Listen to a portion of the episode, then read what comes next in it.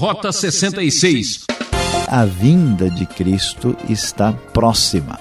No entanto, a gente tem que ter um pouco de cuidado. Parece que hoje há um cenário geral de decadência moral, de união global.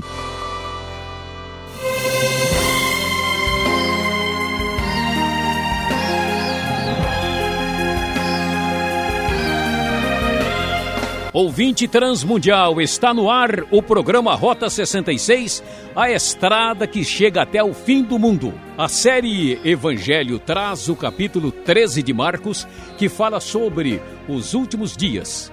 E o professor Luiz Saião apresenta o tema Apocalipse já, o final dos tempos, a vinda de Jesus Cristo, os terríveis acontecimentos que envolvem a volta do Senhor para resgatar a sua igreja de um mundo cada vez mais incrédulo, místico e materialista. O que você pensa do futuro? Quais são os seus planos? A maneira como conduz a sua vida determinará o seu destino.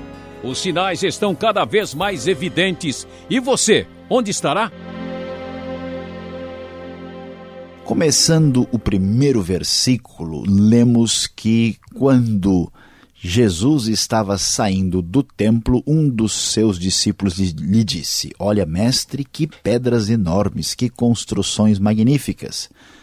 Você está vendo todas estas grandes construções? perguntou Jesus. Aqui não ficará pedra sobre pedra, serão todas derrubadas. Meu prezado ouvinte, Jesus agora diante do templo, vai deixar mais claro aquilo que já havia sido uh, mencionado indiretamente no capítulo anterior, que o templo seria destruído. Agora, ouvir isso parece não ser grande coisa, mas o templo de Deus, que já havia sido destruído anteriormente, no tempo de Nabucodonosor, agora este templo de novo passará por isso. Então, este acontecimento não é um acontecimento normal. Este é um acontecimento escatológico, ou seja, referente às últimas coisas, à intervenção final de Deus na história. E então, interessados no assunto, Pedro Tiago, João e André começam a perguntar a Jesus em particular quando é que essas coisas haveriam de acontecer. Jesus então começa a nos falar sobre este momento do Apocalipse já, sobre os finais dos tempos, as últimas coisas, e ele nos relata aquilo que eu e você certamente devemos ouvir com atenção sobre o que vai marcar este momento. Então ele diz: cuidado que ninguém os engane.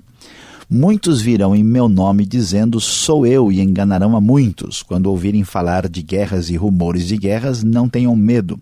É necessário que, que tais coisas aconteçam, mas ainda não é o fim.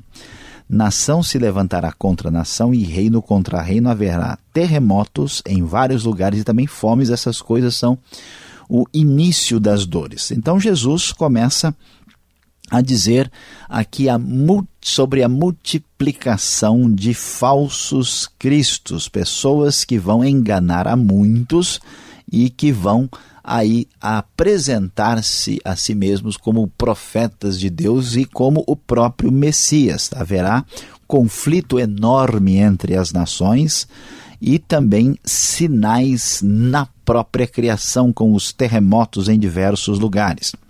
Além disso, haverá uma grande perseguição contra os cristãos. Vocês serão entregues aos tribunais e serão açoitados nas sinagogas. Vocês serão levados à presença de governadores e reis como testemunho a eles. É necessário antes que o evangelho seja pregado a todas as nações, sempre que forem presos e levados a julgamento, não se preocupe com o que o dizer, porque o Espírito Santo lhes dará assistência sobre esse assunto, diz aqui uh, Jesus. E este conflito contra os cristãos por parte daqueles que os perseguem, ainda vai ter um elemento mais terrível. Irmão trairá seu próprio irmão entregando-o à morte, o mesmo fará o pai a seu filho. Filhos se rebelarão contra seus pais e os matarão, e todos odiarão vocês por minha causa mas aquele que perseverar até o fim será salvo. Então, a promessa aqui é uma promessa assustadora, é uma perspectiva futura problemática de um momento de grande sofrimento e perseguição para a igreja. Além do compromisso uh, com Jesus ser um compromisso de exigência muito forte, a expectativa de sofrimento acompanha a vida do cristão. E os sinais de que as coisas irão se complicar parecem mais profundos quando chegamos ao verso 11. Ali vemos que vai aparecer algo que é chamado de sacrilégio terrível. Algumas versões chamam de abominação da desolação. Quando vocês virem esse sacrilégio terrível no lugar onde não deve estar, quem lê entenda, os que estiverem na Judéia fujam para os montes, quem estiver no telhado de sua casa não desça nem entra em casa para tirar dela coisa alguma. Quem estiver no campo não, não deve voltar para pegar o manto. Os dias serão terríveis para as grávidas e as que amamentarem. E Jesus ainda diz: orem para que isso não aconteça no inverno, porque serão dias de tribulação como nunca houve desde que Deus criou o mundo e nunca jamais haverá.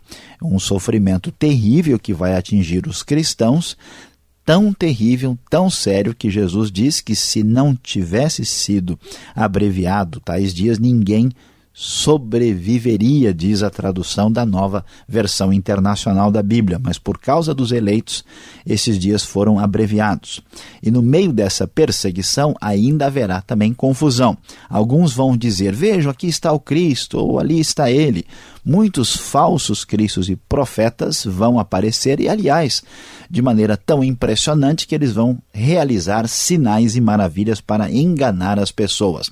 Então, observe, prezado ouvinte, que este apocalipse já será marcado por uma intolerância tremenda contra o cristianismo, o aparecimento de falsos cristos, uma espécie de convulsão mundial entre as próprias nações e sinais terríveis na criação divina. Esses sinais serão tão impressionantes que a Bíblia nos diz aqui no verso 24 que naqueles dias após aquela tribulação o sol escurecerá e a lua não dará sua luz. As estrelas cairão do céu e os poderes celestes serão abalados. E então sim se verá o Filho do Homem vindo nas nuvens com grande poder e glória.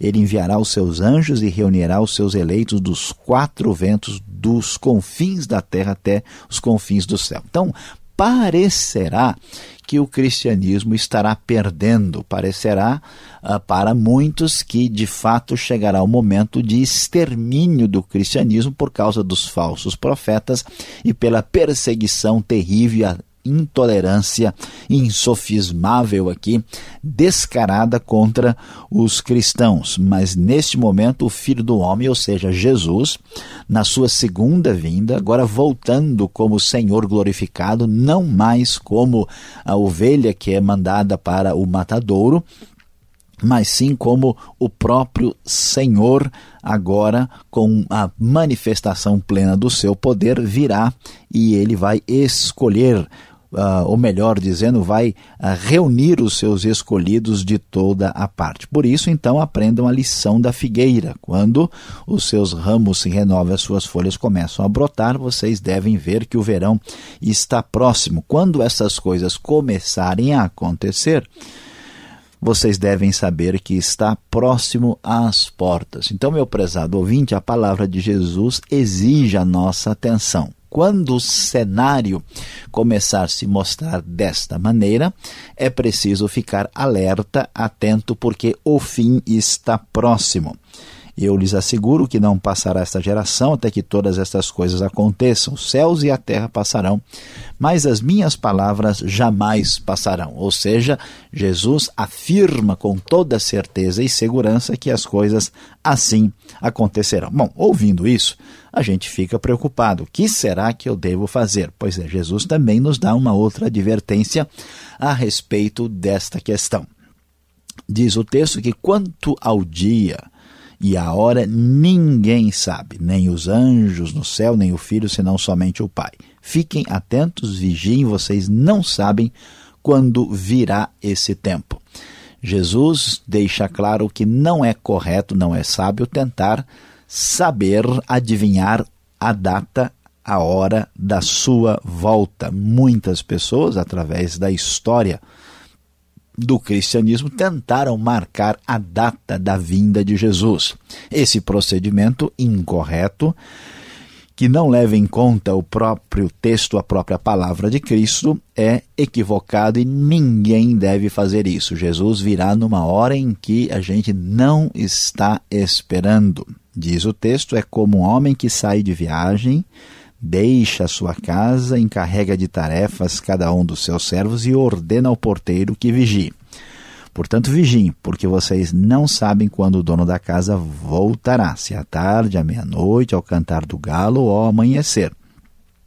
Se ele vier de repente, que não os encontre dormindo, que lhes digo, digo a todos, vigie. Portanto, nós devemos estar preparados na nossa vida cotidiana a entender que este mundo está caminhando para um cenário de desfecho. Não é verdade que as coisas vão acontecer numa sequência de fatos que não tem fim, que não tem término, que o mundo sempre foi assim, vai ser sempre assim, e estamos dentro de um processo de círculo vicioso que se repete. Não é assim, a história tem significado, ela caminha para um momento de desfecho, e antes desse desfecho glorioso da volta triunfal de nosso Senhor e Salvador Jesus Cristo, teremos aqui como que uma contração de parto, como que um sofrimento antes do nascimento ah, final que se manifestará. A verdade é que veremos a natureza, a criação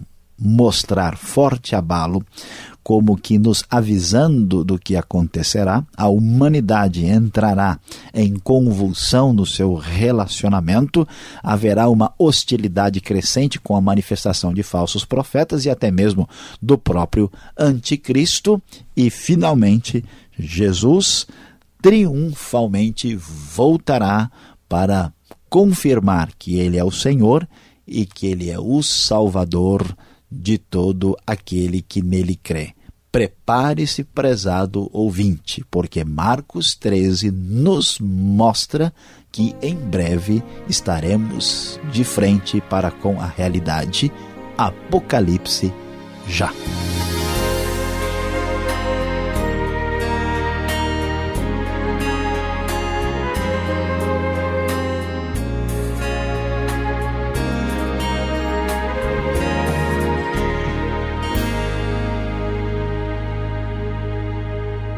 Você está sintonizado ouvinte do programa Rota 66, o caminho para entender o ensino teológico dos 66 livros da Bíblia. Esta é a série Evangelho Livro de Marcos, hoje capítulo 13.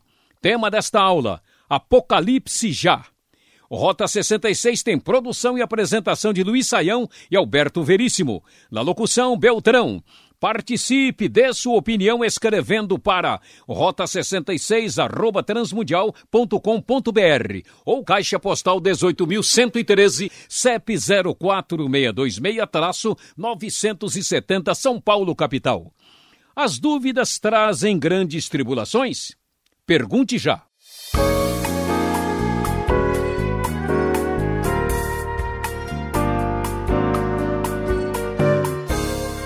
Perguntas agora no Rota 66, Marcos, capítulo 13, um capítulo fascinante que você está acompanhando e dúvidas e perguntas aparecem de todos os lados. Professor Luiz Saião, por que a destruição do templo marca o início do final dos tempos? Olha, pastor Alberto, de fato, uh, nós vamos descobrir aqui que tudo né, começa a ser questionado e discutido a partir disso. Vamos entender o que significava o templo. O templo era a, a marca da unidade religiosa do povo de Israel. Se entendia, uh, de certa forma, que Deus era encontrado no próprio templo e era o grande orgulho religioso da nação. Uh, aqui, uh, o que a gente percebe é que ah, o templo sendo destruído, isso é um, uma marca do juízo de Deus contra aquela hipocrisia religiosa denunciada por Jesus. E também é, marca que nós estamos entrando na ocasião da nova aliança, porque uma vez que o templo é, é destruído e os próprios judeus são dispersos, nós vemos aí que é chegada a nova aliança e há um conceito novo definido que Deus não habita ah, em templos humanos, ele habita no coração das pessoas, há um redimensionamento dessa situação. Então, a, a destruição do templo ela é um símbolo de que toda aquela velha vamos dizer assim, aliança com todos os elementos envolvidos, chegou o juízo e Deus realmente veio fazer aquilo que se esperava desde os antigos profetas. O que chama atenção nesse discurso de Jesus, esse, essa profecia, é sobre a tribulação. Que grande tribulação é essa mencionada aqui, professor? Podemos dizer que ela já aconteceu ou que vai acontecer ainda? Podemos esperar o pior? Olha, pastor Alberto, é um pouco difícil uh, decidir os detalhes a respeito desse assunto. Por quê? Porque a, a, grande tribulação discutida, mencionada aqui, ela nos dá um sinal, né, o cenário uh, que aponta para uma realidade que eh, parece bastante judaica. Então se fala lá, olha, orem para que isso não aconteça no inverno, no sábado, descrevendo a realidade de Jerusalém. Então muitos estudiosos acreditam que isso está relacionado com a invasão né, do do próprio general Tito no ano 70 com a destruição do templo, e isso faz todo sentido. Né? No entanto, essa grande tribulação não parece estar reservada para aquele momento. Alguns estudiosos até acham que existe um, um conceito de tribulação no Novo Testamento que está presente de maneira uh, constante na vida da igreja que vai ser acentuado no final dos tempos. Então, uh, nós não devemos desconsiderar que o fato dessa tribulação já ter, vamos dizer assim, algum tipo de cumprimento na época dos romanos, não significa que não vai acontecer no futuro. Então, podemos dizer que essa tribulação já teve, vamos assim, um, uma um certo cumprimento, mas ainda esperamos para a ocasião da vinda realmente final de Jesus Cristo. O, muitos estudiosos de escatologia acreditam que a descrição que aparece aqui é uma descrição da tribulação ah, em Jerusalém e em Israel no final dos tempos. Especialmente os grupos mais pré-milenistas e dispensacionalistas enfatizam bastante a, o cumprimento desta maneira. O verso 20 aqui de Marcos 13, qual o significado deste desta situação? O assunto é, é, é salvação da alma, salvação do corpo, porque olha, se o Senhor não abreviasse os dias, ninguém se salvaria. Professor. Olha, pastor Alberto, é importante destacar que o assunto lá é a tribulação e diz que a tribulação será terrível, que se os dias não fossem abreviados, ninguém o quê? Aí vem o verbo né, salvar, traduzido literalmente, ninguém se salvaria. A impressão que muitas pessoas têm é que a pessoa iria negar a fé e perder a salvação neste momento. Mas parece mais razoável, até porque o momento anterior fala: olha, olhem é, bem como é que vai ser a fuga de vocês, né? orem para que não aconteça no inverno, tal, não aconteça. Então parece que a tribulação de fato tem a ver mais com o sofrimento físico, mais com o corpo do que com a alma. Por isso, adequadamente, a nova versão internacional traduz, né? Ninguém sobreviveria que faz mais sentido aqui no próprio contexto. E o que podemos dizer da volta de Jesus? O verso 26 e 27 dá a ideia de que Jesus voltará apenas até as nuvens, né? Aí depois os anjos é que fazem o resgate. A vinda de Cristo será em duas etapas? Como é que a gente pode interpretar isso? Pastor Alberto, aqui temos uma pergunta bastante difícil. Porque, na verdade, a gente tem que estar preparado para isso. Nem tudo no campo do estudo teológico está definido entre os, que, os estudiosos. Há coisas que a gente né, tem dúvida, não sabe com certeza qual é a resposta correta, adequada. E aqui nós temos essa questão. Alguns estudiosos acham que quando Cristo voltar nas nuvens, é que ele vem num primeiro momento. Aí acontece, então, nesse primeiro momento, o arrebatamento da igreja, e depois é que Cristo volta completamente para uh, chegar aqui na terra. Ah, outras pessoas, olhando o panorama geral do Novo Testamento, acham que não dá para dividir a vinda de Cristo em duas etapas, que esta vinda será de uma única vez. Então, é, aí os né, ouvintes do Rota 66 são aconselhados a estudar mais o assunto, tomar uma posição. Mas, de modo geral, podemos dizer que é um pouco complicado imaginar que dá para dividir a vinda de Cristo em diversas etapas, mas existe muita gente que defende este posicionamento. Agora, diante da lição da, da figueira, parábola da figueira, podemos dizer que a volta de Cristo será em nossa geração? Essa é a expectativa aqui, né, professor? Olha, pastor Alberto, esta pergunta é realmente muito importante. A gente tem que ter um certo cuidado aqui com respeito a, esse, a este assunto. Uh, por um lado, o texto diz para a gente tomar cuidado e saber que Cristo está às portas. Por outro lado, o próprio texto diz também para nós que não é para ficar tentando adivinhar o dia e a hora da volta de Cristo. Então, o texto ele está bastante equilibrado sobre as duas ênfases. Nós devemos seguramente afirmar que a vinda de Cristo está próxima.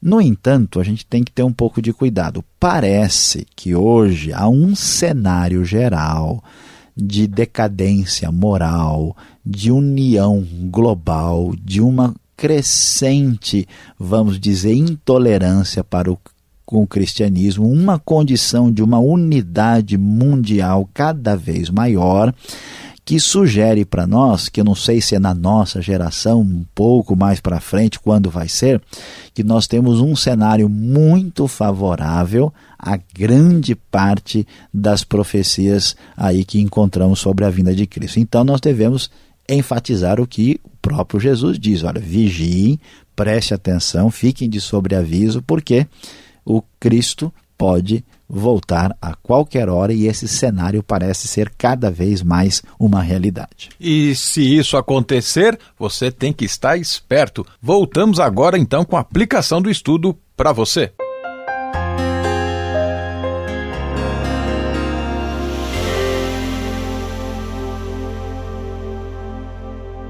Hoje no Rota 66 nós estudamos Marcos capítulo 13. O nosso tema foi Apocalipse já. Você ouviu a famosa palavra de Jesus a respeito do final dos tempos. Este capítulo, que é um verdadeiro apocalipse em Marcos, que é paralelo de Mateus 24, de Lucas 21, nos fala a respeito daquilo que antecederá o final dos tempos, a vinda de Jesus. Pois é, meu prezado ouvinte, isso deve interferir diretamente na maneira como nós conduzimos a nossa vida. Como é que você se porta? O que, que você pensa em relação ao seu futuro? Preste bem atenção. Aqui vai para a sua vida, para o seu coração, a nossa aplicação. Não viva a vida como se a história estivesse plenamente em sua mão, pois Cristo voltará com certeza e você deve estar sempre de prontidão. Que pena, ouvinte! Acabou mais um programa Rota 66. Ainda temos muito que conversar. Portanto, sintonize nesta mesma emissora e horário para acompanhar a continuação deste estudo bíblico sensacional. E visite o site transmundial.com.br. Esta é mais uma realização transmundial. Um forte abraço e até lá, ouvinte.